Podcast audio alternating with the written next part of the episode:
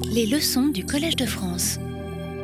Monsieur le recteur de l'Agence universitaire de la francophonie, cher Slim Kalbous, Monsieur le président de l'Académie tunisienne des sciences, des lettres et des arts, Monsieur le secrétaire perpétuel de l'Académie de médecine, Madame la maire du 5e arrondissement, chère Florence Bertou, Madame l'adjointe à la maire de Paris en charge de l'enseignement supérieur, de la recherche et de la vie étudiante, chère Marie-Christine Lemardelet, Monsieur le directeur général de l'Institut du monde arabe, Mesdames, Messieurs les représentants du corps diplomatique, Mesdames, Messieurs les professeurs, chers collègues, Mesdames, Messieurs.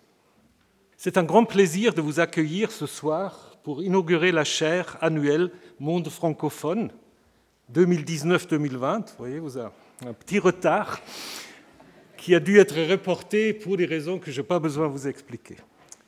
Cette chaire euh, annuelle a été créée en partenariat avec l'Agence universitaire de la francophonie. Elle a pour objectif principal de mieux faire connaître la recherche et l'enseignement des grandes personnalités de la francophonie qui, par leurs travaux, en illustrent éminemment la production scientifique et culturelle. Et nous sommes très heureux que le professeur Yad Ben Achour ait accepté d'enseigner pendant une année ici au Collège de France car il est sans doute un des meilleurs représentants de cette francophonie. C'est un peu compliqué, mais finalement, on a réussi à vous avoir. bon, je, passe les détails des vaccins et des, voilà, des restrictions différentes. En fait, donc je suis très très content de vous le présenter très brièvement. Le professeur Yad Ben Achour est né le 1er juin 1945 à la Marsa, dans une famille de lettrés, issus de l'université historique de la Saïtouna à Tunis. Il a poursuivi des études de droit entre 1964 et 1969 à Tunis, puis à Paris. En 1974, il obtient son doctorat d'État en droit public sous la direction du professeur Georges Burdeau. Et depuis, il a poursuivi une carrière universitaire et a occupé entre 1993 et 1999 le poste de doyen de la faculté des sciences juridiques à l'université de Carthage. Durant sa carrière universitaire, il s'est spécialisé en droit public interne et international et dans la théorie politique islamique. Désigné en 1988 comme membre du Conseil constitutionnel tunisien, il en démissionne en 1992 pour protester contre la tentative des autorités de liquider la Ligue tunisienne des droits de l'homme par l'intermédiaire d'une réforme de la loi sur les associations. Après la Révolution, il est désigné président de la haute instance de réalisation des objectifs de la Révolution, dont la mission essentielle consistait à libéraliser le système politique. Attaché à la démocratie, à la liberté, à l'état de droit, il a participé à l'organisation d'élections libres qui lui ont valu le prix international de la démocratie en 2012. Yad Penachour porte ainsi sur la révolution tunisienne un double regard, celui de l'intellectuel et celui d'un acteur clé de cet événement qui marqua le début du printemps arabe en 2010-2011. Il est actuellement membre du Comité des droits de l'homme des Nations Unies et professeur invité dans différentes universités, dont Harvard et Columbia. Ses travaux et son engagement ont été reconnus par de nombreux prix et distinctions. Je ne peux pas vous donner toute la liste. Outre le prix de la démocratie que j'ai déjà mentionné, le professeur Benachou a reçu des doctorats honoris causa des universités de Sudbury en Canada, de Genève et d'Aix-Marseille. En 2018, il est élevé au rang de grand officier dans l'ordre tunisien du mérite en reconnaissance de l'ensemble de sa production académique, scientifique et intellectuelle. Il est également l'auteur de nombreuses publications, là aussi qu'une petite liste, que je ne pourrai pas être exhaustif. Je ne citerai que la Cour européenne des droits de l'homme et la liberté de religion en 2005, Tunisie, une révolution en pays d'islam, 2016 et réédité 2018, et tout récemment, cette année, l'islam et la démocratie, une révolution intérieure. Les centres d'intérêt et de recherche de Yad Ben Achour sont multiples. Yad Ben a travaillé sur l'islam et les droits de l'homme, sur le lien entre les sciences juridiques et sociales, sur la place des révolutions dans l'histoire et la philosophie. C'est à cette thématique qu'il va consacrer son enseignement ici au Collège de France. Il y interrogera notamment le concept de révolution pour aborder ensuite les types et les causes des révolutions, les révolutions politiques et la religion. Il tentera de répondre à la question fondamentale, et je pense que tout le monde attend cette réponse, qu'est-ce que c'est une révolution démocratique? Il conclura par des considérations théoriques sur les révolutions dans le monde africain musulman actuel et par les révolutions démocratiques, justement, arabes. La leçon inaugurale de ce soir porte le titre La révolution, une espérance. En effet, l'espérance, l'espérance de l'opprimé, l'espérance du juste, est un élément commun entre presque toutes les révolutions.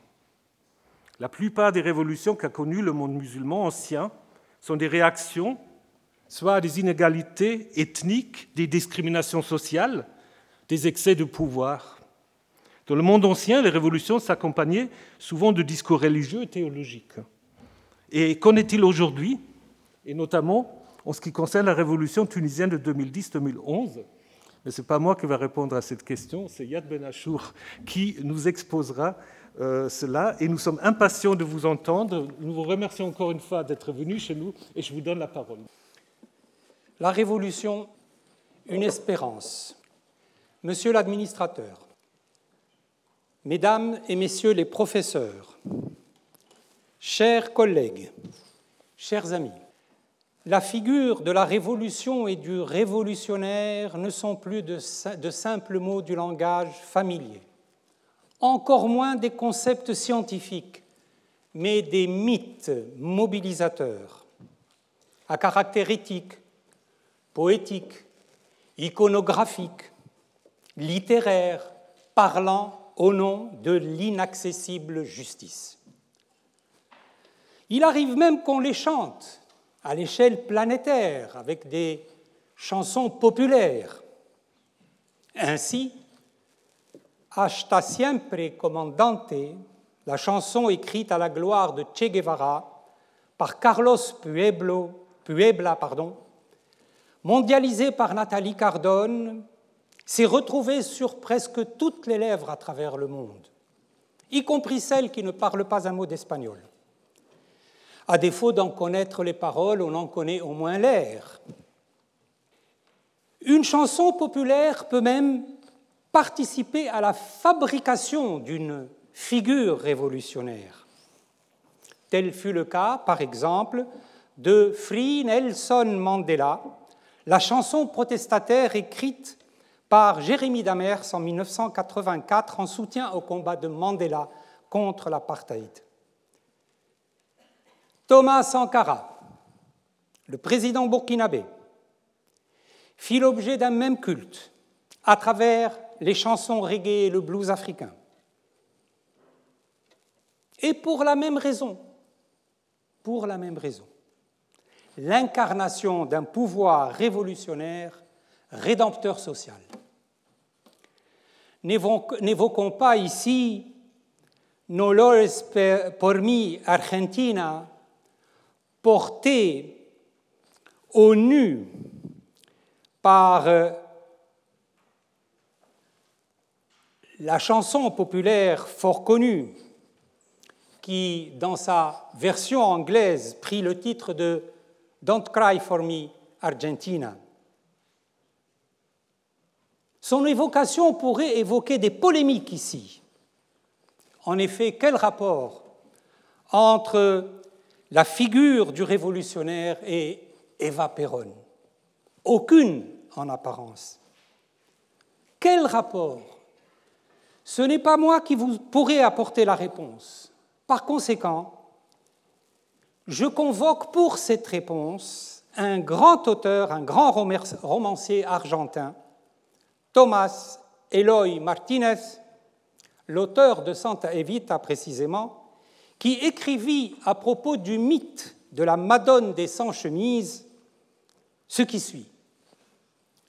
Le Che, il, il entend bien sûr Che Guevara, de même qu'Evita symbolise certaines croyances, l'espoir d'un monde meilleur, une vie sacrifiée sur l'autel des déshérités, des humiliés, des pauvres de la terre.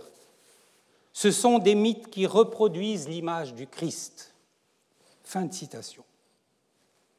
Guevara, Mandela, Sankara, Evita, le Christ, vous ne serez donc pas en désaccord avec moi, mesdames et messieurs, pour dire que les figures de la révolution et du révolutionnaire baignent dans un flou authentiquement artistique cette fois-ci. Quelle vérité objective se cache derrière ce mythe personnifié? Pour pouvoir répondre à cette question, il est impératif par conséquent de lever le voile sur ce qu'on pourrait appeler une révolution ou sur ce que pourrait être une révolution. Les spécialistes nous indiquent que le mot révolution en langue française existe depuis le XIe siècle dans le domaine de l'astronomie pour désigner le retour perpétuel au point de départ d'un mouvement orbital. Mais dans le domaine des sciences historiques, politiques ou sociales, l'idée de révolution repose en revanche sur la rupture du cours des événements, dépassant par son intensité les cycles réguliers du changement social. L'accumulation des colères, la multiplication des révoltes peut rendre cette rupture prévisible. En 1785, Joachim Cerruti écrivait Tout cela arrivera en France. La France, depuis 200 ans, est grosse d'une révolution. Elle accouchera avant la fin du siècle. Et sur ce propos de Cerruti, l'éditeur avait ajouté une note de bas de page affirmant il ne faut pas oublier que cet ouvrage a été fait en 1785. Voilà pourquoi l'auteur n'y parle jamais de la Révolution que comme d'une espérance ou d'une perspective. En 1788, alors que la France s'agitait autour de la représentation aux États généraux, le même Joachim Cerruti publiait son mémoire pour le peuple français, il y lançait un cri d'alerte, le sujet de nos espérances est devenu celui de nos disputes. Tel est, mesdames et messieurs, me semble-t-il, le sort de toutes les révolutions dans le monde. Un chemin qui va de l'espérance à la discorde. Le concept de révolution au sens politique a été élaboré en Occident au XVIIIe siècle à partir de situations historiques particulières en Angleterre, pensons à la Glorious Revolution, aux États-Unis, mais surtout en France.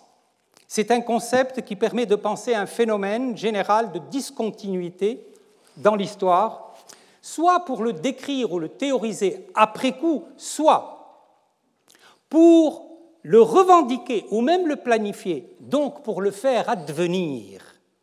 Les révolutions relèvent donc à la fois de la pensée programmatique et de l'histoire des faits. Et pour comprendre le concept de révolution, il faudrait donc en refaire la genèse historico-spatiale à travers le terme qui le dénote.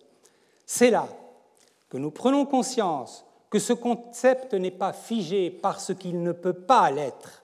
Tout d'abord parce que l'historiographie se déchire lorsqu'il s'agit de donner sens à un événement révolutionnaire spécifique, Ensuite, parce qu'il serait excessif de s'arrêter à un sens exclusif de la révolution, cette dernière dépend des circonstances locales et internationales qui l'entourent. Ses origines, son contenu, sa portée, ses conséquences ne peuvent obéir à un standard unique, encore moins à un quelconque déterminisme. Pour pouvoir distinguer le phénomène révolution des notions voisines telles que révolte, insurrection, soulèvement, sédition, etc., il faut donc le cerner dans ses caractéristiques spécifiques.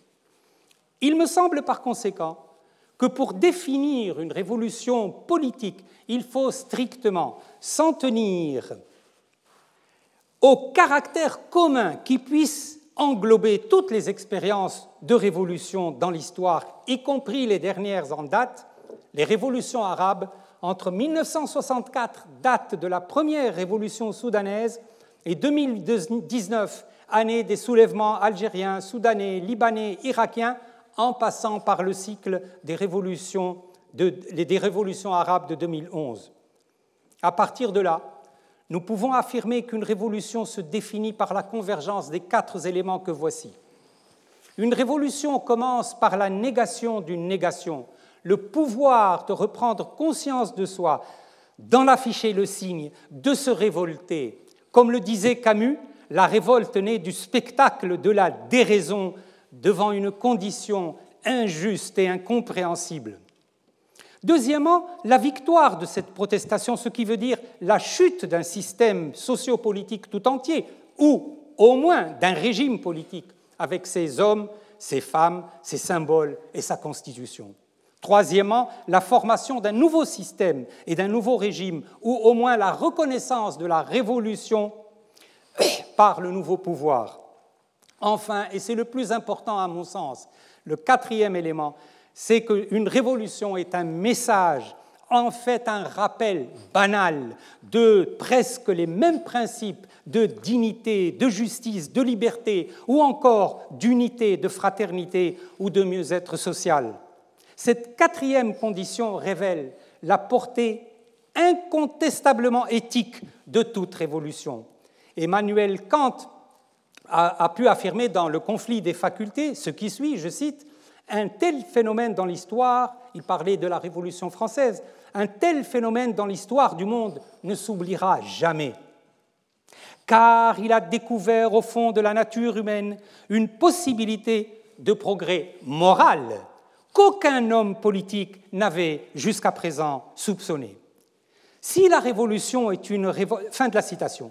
Si la révolution est donc une révolte qui passe dans le droit, c'est parce que précisément le droit est le réceptacle qui accueille les espérances. Sami Zemni a relevé que la révolution tunisienne ne s'explique pas tellement par ses causes économiques, sociales, matérielles, mais par la perception d'une grande partie de la société tunisienne que le régime de la dictature a trahi l'éthique sociale, ce qui a fait d'une simple révolte une révolution nationale. Réécoutons, chers amis, réécoutons le dernier discours du président chilien Salvador Allende, qui fut l'interprète des grands désirs de justice, le 11 septembre 1973, pour saisir la portée de la force morale dans l'éclatement aussi bien que dans le rebondissement des révolutions. De tout temps, deux questions fondamentales ont préoccupé les humains, j'allais dire ont hanté les humains, ce qui aurait été vrai. Que faire pour supprimer la servitude et briser les fers de la dépendance? Quoi faire pour éradiquer l'injustice et abolir les souffrances de la condition sociale? Une révolution dans son concept et dans sa pratique vient répondre à ces deux questions majeures. Et Selem Moussa, le grand penseur égyptien, qui écrivit son livre des révolutions en 1954, Kitab Thawrat, avec le cœur d'un révolutionnaire, affirmait que ces principes procèdent d'une œuvre permanente, toujours recommencée à la limite de l'utopie. Il est vrai que le révolutionnaire se défend évidemment d'être utopique. Auguste Blanqui, tout en considérant que le communisme n'est pas une utopie, affirmait le communisme, qui est la révolution même, doit se garder des allures de l'utopie et ne se séparera jamais de la politique. Par conséquent, révolution et utopie semblent se rejeter mutuellement. Pourtant, à y voir de plus près, rien ne différencie fondamentalement un projet révolutionnaire de l'utopie. Car l'utopie n'est pas une chimère, mais en général une rupture avec l'esprit du temps présent, doublée d'un plan pour l'avenir. Un état d'esprit est utopique, affirme Karl Mannheim, quand il est en désaccord avec l'état de réalité dans lequel il se produit. Thomas More, l'inventeur du terme, dans son Utopia, publié en 1516, au début du XVIe siècle, donc ne l'oublions pas, propose une cité de tolérance religieuse fondée sur le principe humaniste d'égalité. À partir de là, il va dégager une règle pratique déjà présente dans la République de Platon, l'abolition de la propriété privée de la terre et la suppression de la noblesse, la suppression des nobles. Ainsi, Thomas More revient à la question cruciale de l'inégalité qui sera reprise par Jean-Jacques Rousseau et, et, par toute la lignée des penseurs appartenant au projet révolutionnaire marxiste. Cette question se trouve naturellement au cœur des utopies socialistes, et en particulier dans l'une des plus importantes, Voyage en Icarie d'Étienne Cabet. Icari rejoint l'école de certaines utopies insulaires à portée philosophique, éducative ou sociale, comme l'île de Hay ibn Yaqdan chez Ibn Tufayl, l'île Saroun imaginée par les frères de la pureté, Ikhwan Safer, dans la 22e dissertation de leur encyclopédie. Les utopies permettent à de grands esprits de laisser à la postérité des enseignements nouveaux, et nous pouvons le dire révolutionnaires, de philosophie, de moralité, de réformes religieuses, politiques, sociales ou économiques.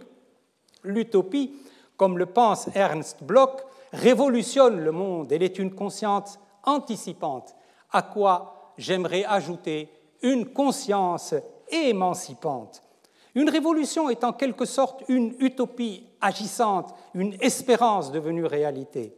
Et le même Ernst Bloch, l'analyste de l'esprit utopique, intitule son œuvre monumentale Le principe espérance. C'est le titre de son ouvrage.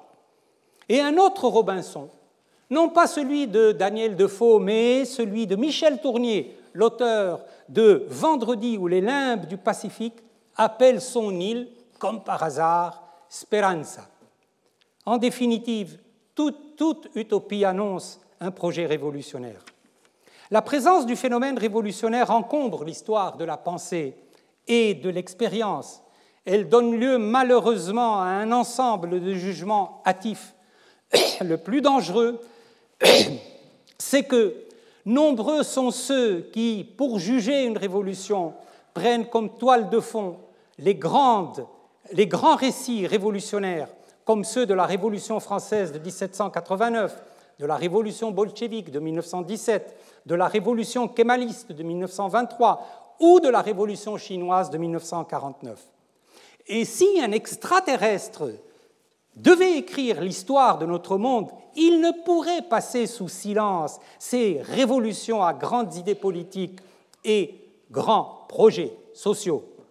Mais cela ne constitue pas une raison suffisante pour que ces révolutions, notamment la Révolution française, deviennent des étalons de mesure pour les autres révolutions qui font progresser le monde. Derrière le concept se profilent de considérables différences, notamment entre les révolutions modernes et les révolutions prémodernes. Avant l'ère moderne, les révolutions constituaient le lot quotidien de l'histoire. La plupart des révoltes et révolutions qu'a connues le monde musulman sont des réactions soit à un problème d'inégalité ethnique, soit à une intolérable discrimination sociale, soit encore à des crises politiques dues à l'excès de pouvoir ou à l'effritement de l'État.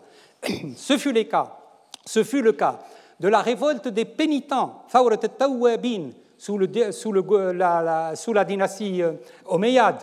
Ce fut également le cas des révolutions kharijites qui ont eu lieu au Maghreb, qui ont égrené l'histoire du Maghreb avec la conquête arabe. La révolution des aspirants, Thawrat al-Mouridine, qui est un prélude pour la révolution almoravide, la révolution al-Basside, la révolution almohade, etc. Évidemment, dans le monde ancien, ces révoltes et révolutions prenaient une expression religieuse. Les révolutions modernes n'ont ni le même langage, ni les mêmes conceptions philosophiques. Dans ces révolutions, Dieu a le droit d'exister, mais les révolutionnaires modernes affirment que leurs droits doivent être déclarés et légiférés par un législateur humain pour les humains en vue de conquérir la dignité et la liberté sur Terre. Tel fut le cas de la révolution tunisienne qui a officiellement choisi dans le préambule de sa constitution le titre de Révolution de la liberté et de la dignité, révolution avec un R majuscule du 17 décembre 2010, 14 janvier 2011. Cette majuscule m'a d'ailleurs valu d'affronter en 2018, lors de l'édition suisse de mon ouvrage Tunisie, une révolution en pays d'islam, une question de taille typiquement francophone, et je suis heureux de parler devant vous dans une chaire initiée par le Collège de France en collaboration avec l'Agence universitaire de la francophonie pour évoquer ce problème. En effet, à propos de cette majuscule, la correctrice de mon éditeur suisse, qui par ailleurs est une professionnelle de talent, a résisté à cette majuscule qui pour moi constituait une question métaphysique En effet, ayant participé comme acteur et comme témoin, je considérais l'événement comme un événement majusculaire. Maintenant que je l'examine, mesdames et messieurs, avec vous, en tant qu'analyste, j'aimerais dire pourquoi. Pour répondre, il convient tout d'abord de décrire l'ancien monde auquel la Révolution se trouvait confrontée. Toute révolution a son ancien régime. Quel est le passé qui pourrait nous faire comprendre cette révolution? Donc, je vais passer à l'analyse très rapide, j'espère, de la révolution tunisienne à la lumière de son passé, autrement dit l'ancien régime de la révolution. Par rapport à son passé, le plus lointain et le plus proche, le caractère révolutionnaire de l'événement tunisien de 2010-2011 nous apparaît clairement sous deux angles. Le premier est celui de la théologie politique, autrement dit la confrontation de l'idée moderne de révolution avec la théologie politique islamique classique. Le deuxième angle, qui constituera la perspective de mon analyse, c'est l'angle de l'anthropologie historique.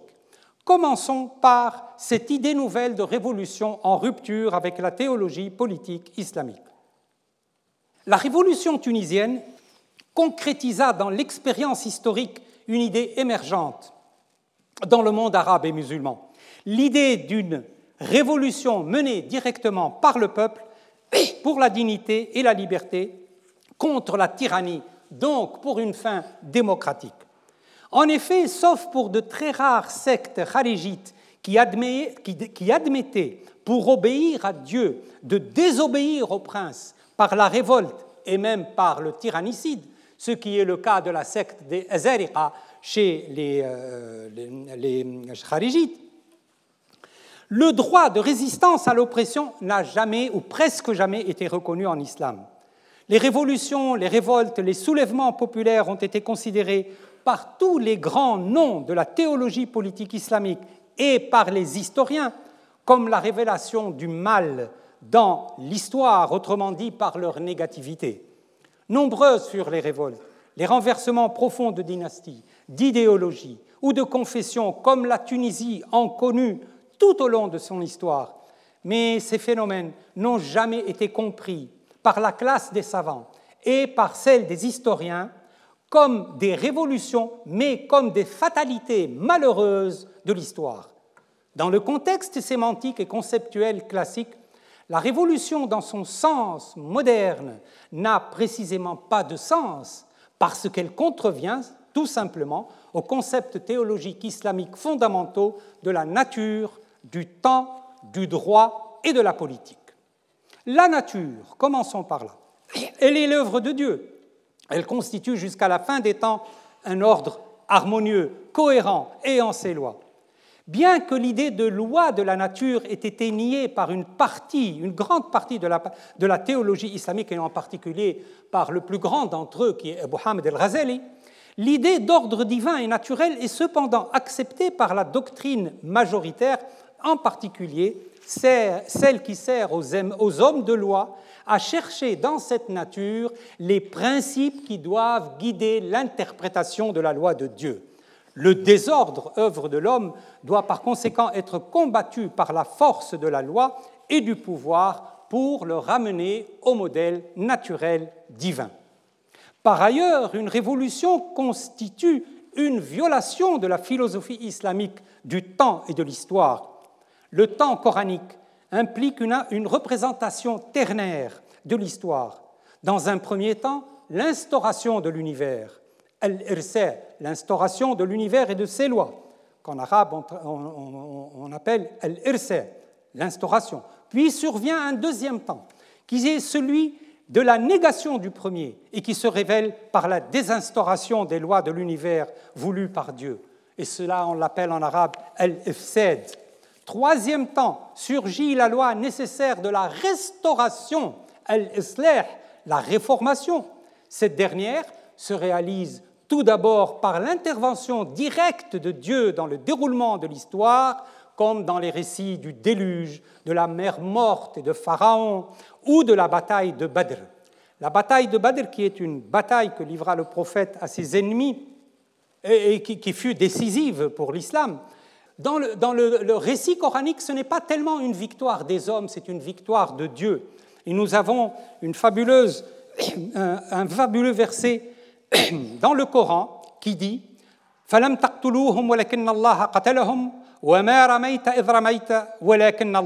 je traduis, c'est dans la sourate du butin au verset 17. Ce n'est pas vous qui, les avez tués, mais Dieu les a tués, c'est-à-dire vos ennemis. Dieu les a tués.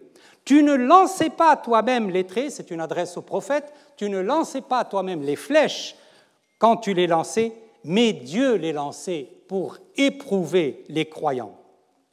Au cours de cette bataille, on évita donc le désastre, un véritable désastre, euh, politique évidemment et militaire, grâce donc à une intervention salvatrice du divin. L'œuvre restauratrice s'accomplit également par la volonté restauratrice des hommes, s'exerçant essentiellement par le pouvoir politique. C'est au deuxième temps, celui de la désinstauration, que se loge l'idée de révolution. Elle fait donc partie du mal qui frappe les humains et pervertit les choses. Elle ne peut être aimée ni des hommes, ni de Dieu.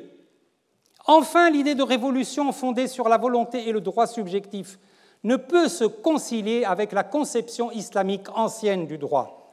Les droits sont réglés par la loi de Dieu, celle du prophète et de leurs interprètes.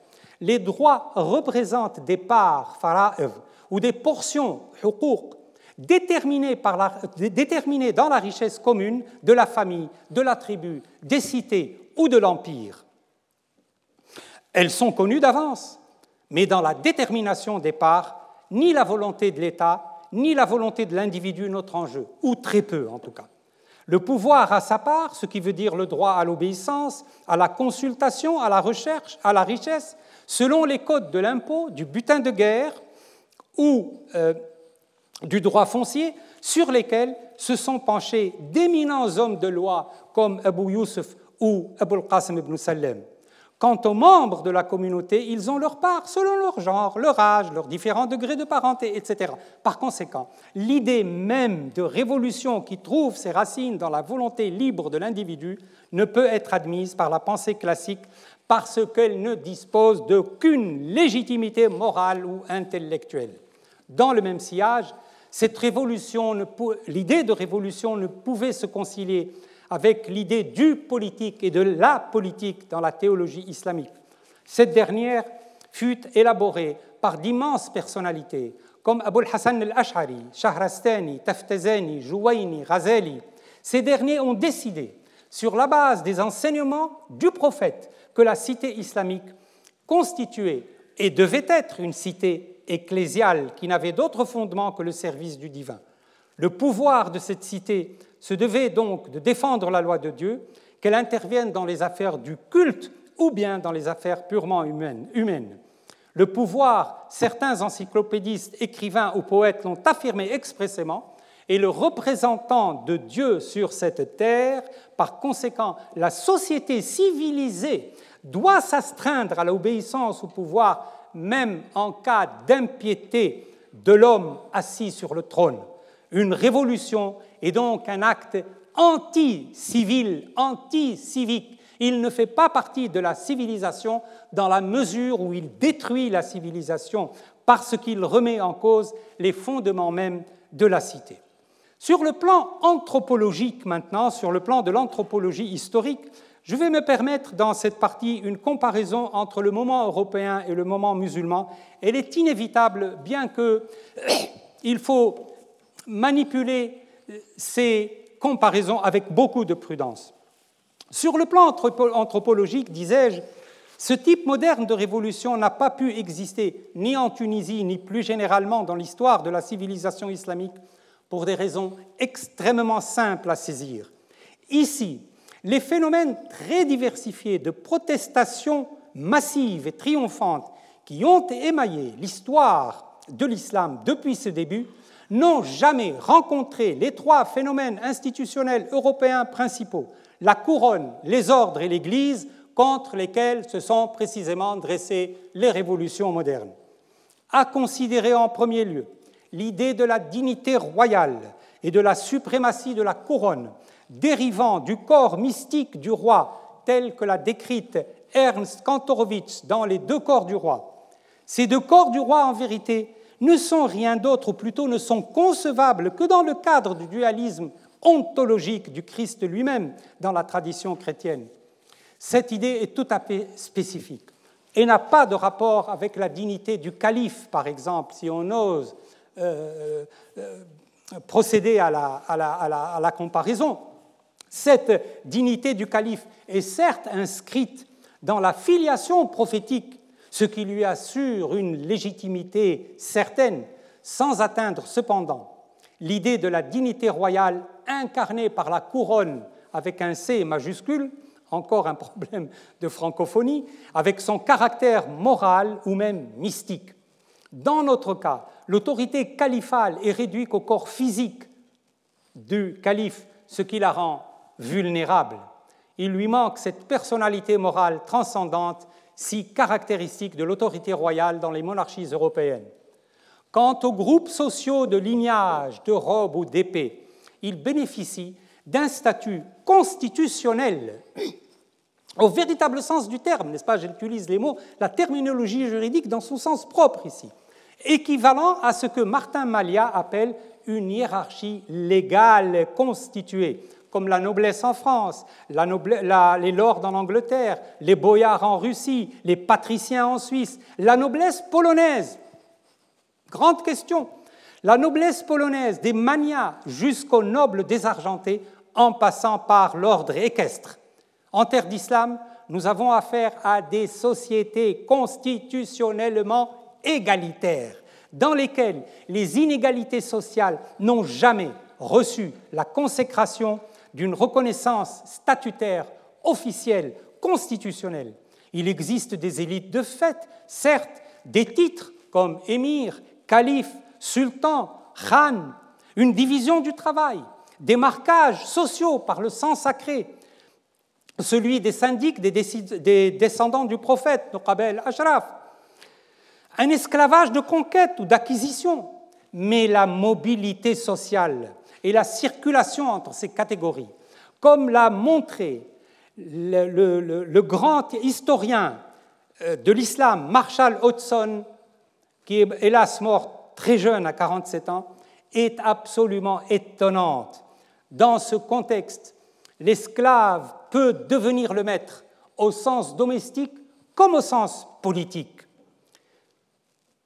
Et ce fut le cas de la dynastie Mamlouk, sur lequel a travaillé mon ami, le professeur Mounira Chaputo, ici présente.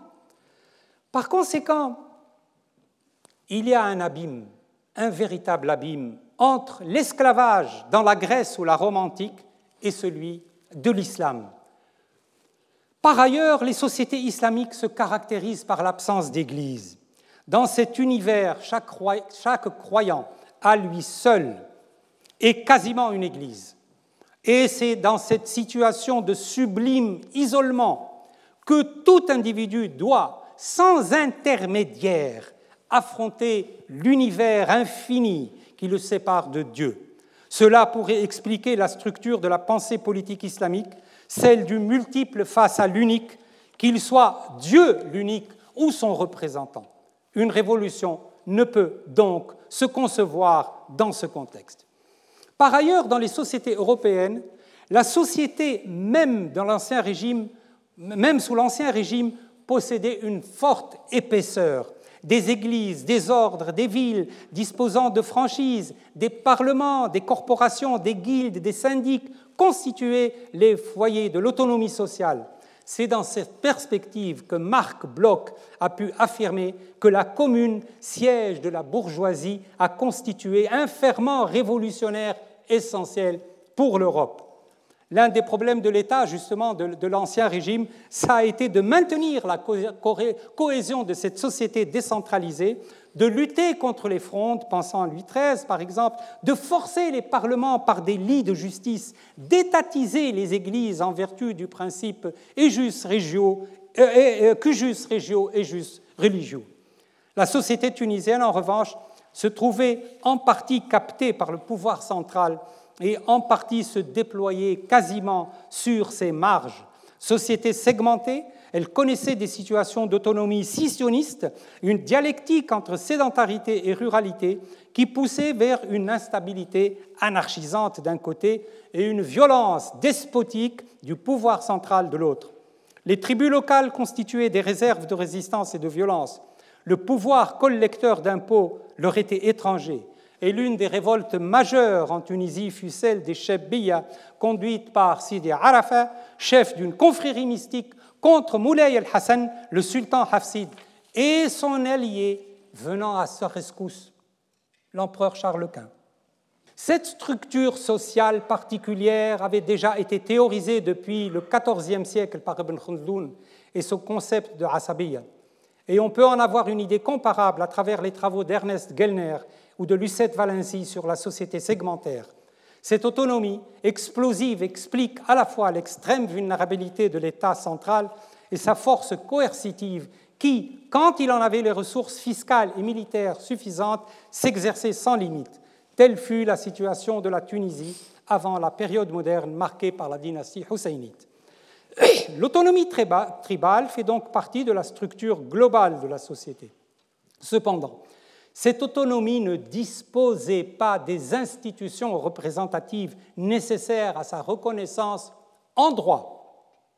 Les élites ne possédaient pas de qualités nobiliaires véritablement statutaires.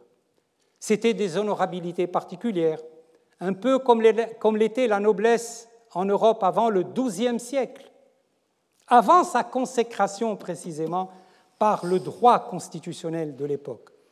Leur supériorité était exclusivement sociale et politique. Les cités, les corporations, les institutions d'enseignement n'avaient ni franchise ni indépendance, et leurs élites captives, d'après la formule heureuse de Mohamed Aziz Ben Achour, restaient tributaires du pouvoir central. Par ailleurs, la justice était une justice entièrement retenue, et la juridiction du grand juge de Kérouan, Sahnoun, sous le règne du prince Aglabid Aboul Abbas Ier, au milieu du IXe siècle, resterait une exception liée à la très forte et à l'exceptionnelle personnalité de Sohnoun. Dans cette situation, le pouvoir central allait avoir une emprise totale de facto sur l'économie de la terre et du capital qui empêchera l'émergence d'une classe sociale prépondérante sur le long terme. Ce pouvoir de fait est paradoxalement inversement proportionnel à son statut juridique le droit qui gouverne la société se focalise essentiellement sur l'état des personnes, les successions, les contrats, les biens de main morte, les terres collectives, le partage des récoltes, mais il s'intéresse très peu à l'État. Ce dernier est laissé à lui-même, sans véritable loi fondamentale, hormis celle de la vertu du prince Al-Fadila, totalement impuissante pour édifier un ordre constitutionnel authentique. Cela a permis à un historien tunisien, Hedi Timoumi, d'écrire ou d'avancer une pensée que j'estime extrêmement profonde lorsqu'il a dit L'islam a créé une société de droit et non pas un état de droit. La religion dans tout cela avait évidemment un rôle premier ou plutôt de premier plan à jouer, que ce soit sous la couverture des ordres confrériques ou celle de la religion citadine, savante, scripturale, celle de la zaïtouna précisément, monsieur l'administrateur.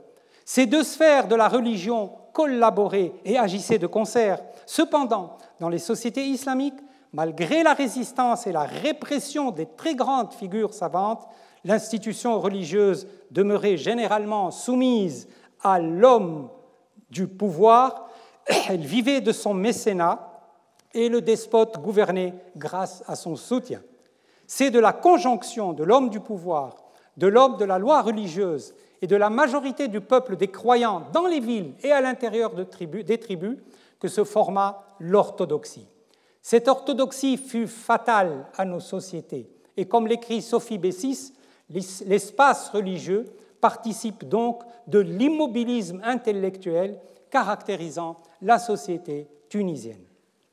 Par conséquent, pour avoir rompu ce balancement constant, historique, entre insoumission déclarée et soumission totale de la société à l'État, pour avoir constitué pour cette société un espace nouveau, collectif, d'expression et de développement, pour avoir donné une volonté au peuple, non pas le peuple des croyants cette fois-ci, mais le peuple des citoyens.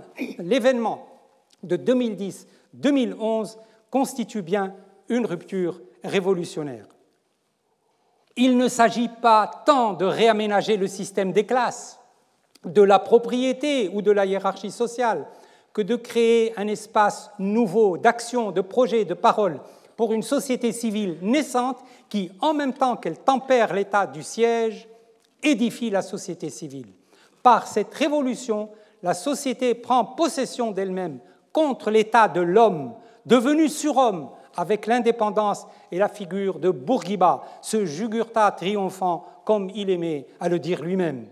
Finalement, avec la Révolution, la société peut enfin s'affirmer comme un foyer autonome de décision.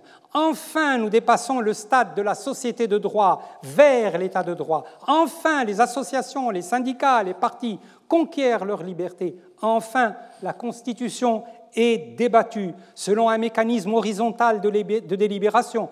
Enfin, la Révolution nous ouvre les voies de la culture démocratique, y compris en nous faisant prendre conscience de nos propres faiblesses. Cette intrusion démocratique devient le patrimoine commun du pouvoir, de la société et des individus citoyens. Notre espérance aujourd'hui, c'est qu'elle puisse résister aux tentations autocratiques.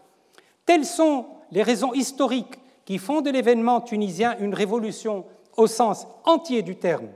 Passons maintenant à l'examen de la révolution tunisienne dans l'ambiguïté de son déroulement présent entre l'espérance et la discorde. En libérant le citoyen, en lui reconnaissant la volonté et le pouvoir, en poursuivant la logique bourguibienne du peuple décideur contre celle de l'Oumma transcendantale, la révolution tunisienne, parce qu'elle était démocratique, profitait à tous, ses ennemis autant que ses partisans. Focalisons à présent sur cette dynamique caractéristique de la révolution. Cette dernière allait placer face à face toutes les forces présentes, avec leurs antagonismes. D'un côté, les forces séculières et démocratiques qui dominaient la haute instance de la Révolution que j'ai eu l'honneur de présider et qui a voté les lois de la libération, et d'un autre côté, les forces théocentriques dont l'ambition principale était de mettre la Tunisie sous l'ordre de la loi de Dieu telle que comprise par des siècles d'orthodoxie.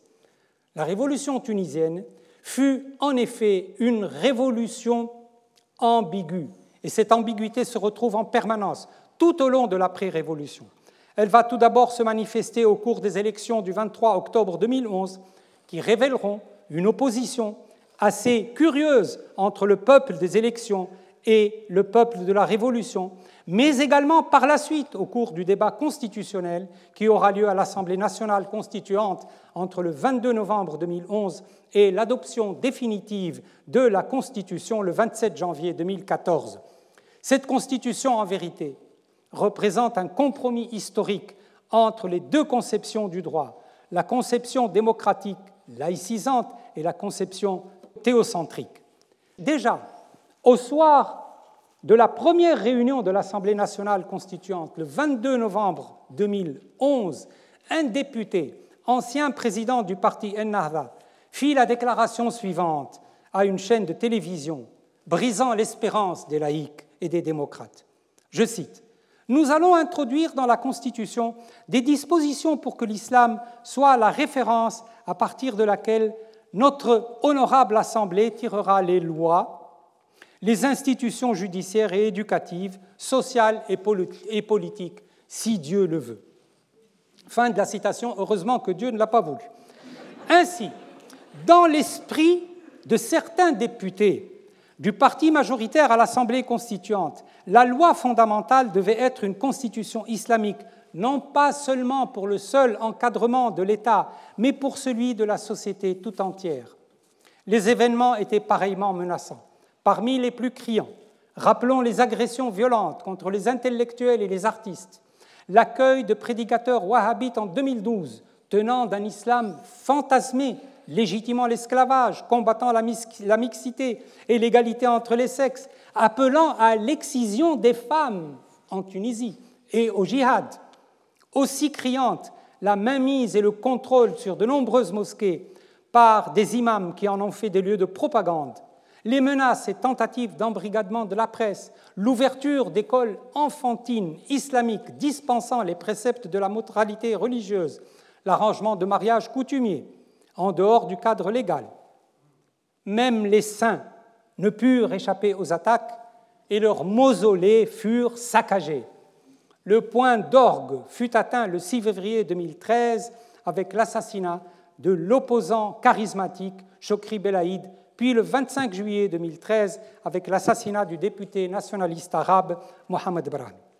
À toutes ces menées islamisantes, les démocrates répondirent avec force dans la rue comme au sein de l'Assemblée. Pour eux, l'espérance d'une vie libre était en péril. Ils exprimèrent ce sentiment en réaction à la proposition d'introduire la charia comme source de la législation que les démocrates considérés comme une menace au caractère civil de l'État, à la démocratie et aux droits de l'homme.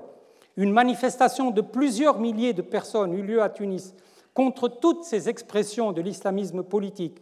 La foule scandait Non à la charia. La Tunisie est un État de droit, non de fatwa. La Tunisie n'est pas l'Afghanistan. Ou encore, le peuple veut un État civil. Yurid daoula madani. Devant l'ampleur de la réaction, le 25 mars 2012, le président du parti islamiste annonça le retrait du projet au profit d'un compromis interprétatif de l'article 1er de la Constitution. Finalement, toute la question aujourd'hui est de savoir si cette société libérée ne se retournera pas contre elle-même et contre l'État, par l'effet de son ambiguïté fondamentale, aidée en cela par quelques mauvais choix constitutionnels, notamment celui d'un régime parlementaire inadapté à la réalité tunisienne et de mauvaises surprises électorales de type populiste, comme lors des dernières élections législatives et présidentielles de septembre-octobre 2019. Le danger de notre populisme est qu'il traîne dans son sillage à la fois le risque de retour à la dictature et à la fois le théocentrisme politique. Ces élections ont porté au pouvoir des personnes se réclamant de la révolution dans son épure, alors même qu'ils n'ont fait preuve d'aucune résistance à la dictature et l'ont même généreusement servi. Cela est également paradoxal.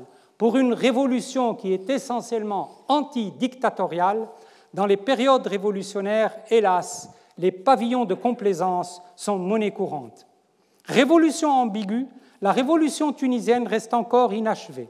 Cela apparaît notamment à travers le problème crucial des rapports entre la révolution et la justice distributive, qui représente l'un des fondements principaux de la dignité.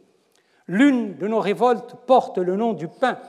Le pain, en effet, est avec la liberté le symbole de la grande revendication révolutionnaire, celle de la dignité et de l'harmonie dans la justice distributive. Rappelons-nous le cri lancé à Paris par les émeutes révolutionnaires de mai-juin 1848, du pain ou du plomb. Mais c'est précisément ici que se brise l'harmonie entre l'espérance et son accomplissement. La Tunisie d'aujourd'hui demeure, avec la crise économique, la faiblesse de l'État et son endettement, la détérioration des services publics, notamment la santé, l'éducation, les transports publics, et surtout l'inflation galopante qui appauvrit la, classe moyenne d'une manière quasiment tragique dans une situation révolutionnaire quasiment permanente. La nostalgie de l'ancien régime refait surface. La contre-révolution se rend visible. L'anti-révolution ose se déclarer. Et finalement, un coup d'État est salué par le peuple désabusé et par une élite désespérée comme un acte historique de salut. La Tunisie a-t-elle vraiment vécu une révolution? Une frange de l'opinion répond par la négative et cette opinion se base évidemment sur les résultats véritablement décevants par rapport aux promesses de dignité et de justice formulées par la révolution. La révolution n'a donc servi à rien, n'aurait donc servi à rien. La révolution est donc agonisante, sinon déjà enterrée. Cette analyse, cependant, me semble contestable pour trois raisons essentielles. La première est qu'on oublie qu'une révolution est un traumatisme social et non la réalisation du paradis terrestre. Attendre d'une révolution des bienfaits tangibles et immédiats, c'est mal connaître l'histoire des révolutions dans le monde et se laisser piéger par une conception miraculeuse de la révolution. La deuxième raison est que la révolution tunisienne a pleinement réalisé la moitié au moins de son message, la mise en œuvre d'un régime démocratique. Bien que le paysage politique se caractérise par un fonctionnement chaotique, ce qui s'explique par le manque d'expérience et de discipline des acteurs, la Tunisie n'en a pas moins réussi l'expérience démocratique qui couvre à la fois la vie des idées et celle de l'expérience. La vie des idées, des arts, des partis politiques, l'exercice du pouvoir et des contre-pouvoirs institutionnels, la transparence et la sincérité des élections, la liberté de réunion, de manifestation, la liberté de réunion, de manifestation et toutes les grandes libertés publiques. Le coup d'État du 25 juillet 22 septembre 2021 n'a pas réussi à remettre en cause ces acquis malgré des abus flagrants, malgré des abus flagrants à l'égard des libertés démocratiques. Il est donc erroné de croire que la révolution a finalement débouché sur le néant. La troisième raison est que cette analyse qui impute les difficultés du présent à la révolution jusqu'au point de la nier est fondée sur un raccourci intellectuel. En effet, le plus important dans une révolution, c'est le message et les ressources qu'elle laisse aux générations futures. Une révolution est fondatrice d'une nouvelle pensée, de nouvelles perspectives du social et du politique, de nouveaux droits et de nouvelles, libertés. On ne peut la juger à partir des événements historiques immédiats qui la suivent. La situation actuelle, par conséquent, n'est pas le signe d'un échec, c'est peut-être au contraire le signe d'un succès, puisqu'elle maintient les revendications des mouvements sociaux au plus haut niveau, toujours sur le fondement de l'espérance lancée par la Révolution. Les partisans du 25 juillet 2021, le chef de l'État à leur tête, inscrivent d'ailleurs l'événement dans cette perspective, face à un régime politique ingérable, gangréné par la corruption et le chaos le redressement du processus révolutionnaire s'imposait. Mais la société civile sera toujours présente et vigilante pour empêcher toute dérive, comme elle l'a fait lorsque le président de la République, accaparant les trois pouvoirs, fit connaître le 10 septembre 2021 son intention de suspendre la Constitution en utilisant un article de la Constitution, pour se raviser le lendemain même devant le flot des protestations enfin pour reprendre l'exécution de son projet dans un acte d'illusionnisme juridique monstrueux, le décret du 22 septembre 2021. Je suis certes bien conscient de que les acquis de la Révolution sont menacés par ceux-là même qui parlent en son nom dans le cercle des autorités de l'État. Après deux, deux années d'exercice, le pouvoir actuel défend la Révolution avec des idées justicialistes, conservatrices à l'antipode du message révolutionnaire, aboutissant ainsi paradoxalement à l'islamisation des valeurs dans notre société. La politique actuelle va donc à l'encontre des principes émancipateurs de la Révolution. Et le coup d'État du 25 juillet 2021, 22 septembre 2021, contre la Constitution, ne fait, contrairement à la parade du discours officiel et à la parade de ce discours, que nous enfoncer dans la contre-révolution. Mais les résistances ne désarment pas. En Tunisie, comme dans le monde arabe d'ailleurs, la graine de la révolution démocratique est semée, l'arbre portera ses fruits malgré l'orage qui l'assassine, et comme l'affirme un chercheur tunisien concluant une enquête dans une zone défavorisée proche de Tunis, les jeunes Tunisiens maintiennent vivante l'espérance de janvier 2011. Cette situation est peu de choses cependant par rapport à l'échec généralisé des expériences révolutionnaires démocratiques dans le monde arabe, par lesquelles nous allons achever et conclure notre propos. Ces révolutions furent noyées dans les guerres, la décomposition sociale, le retour à la case de départ ou la dictature militaire. Mais la vigilance historique nous impose, de ne pas laisser mutiler notre regard par les miroitements de l'actualité. L'échec d'une révolution signifie-t-il la mort de l'espérance? Je ne le crois pas. Cela ne procède pas d'un sentiment arbitraire, subjectif ou intuitif. Les échecs du projet démocratique ne doivent pas emmurer notre regard. Le projet démocratique est devenu un projet national et, non pas le simple effet d'une pression extérieure. Il poursuit son combat, celui des idées. C'est ce que nous enseigne l'actualité la plus récente au Soudan, en Algérie, au Liban, en Irak, le projet démocratique de masse, et non plus simplement d'élite, poursuit sa voie contre l'enfermement politique, la corruption, la confessionnalisation de l'État et l'autoritarisme.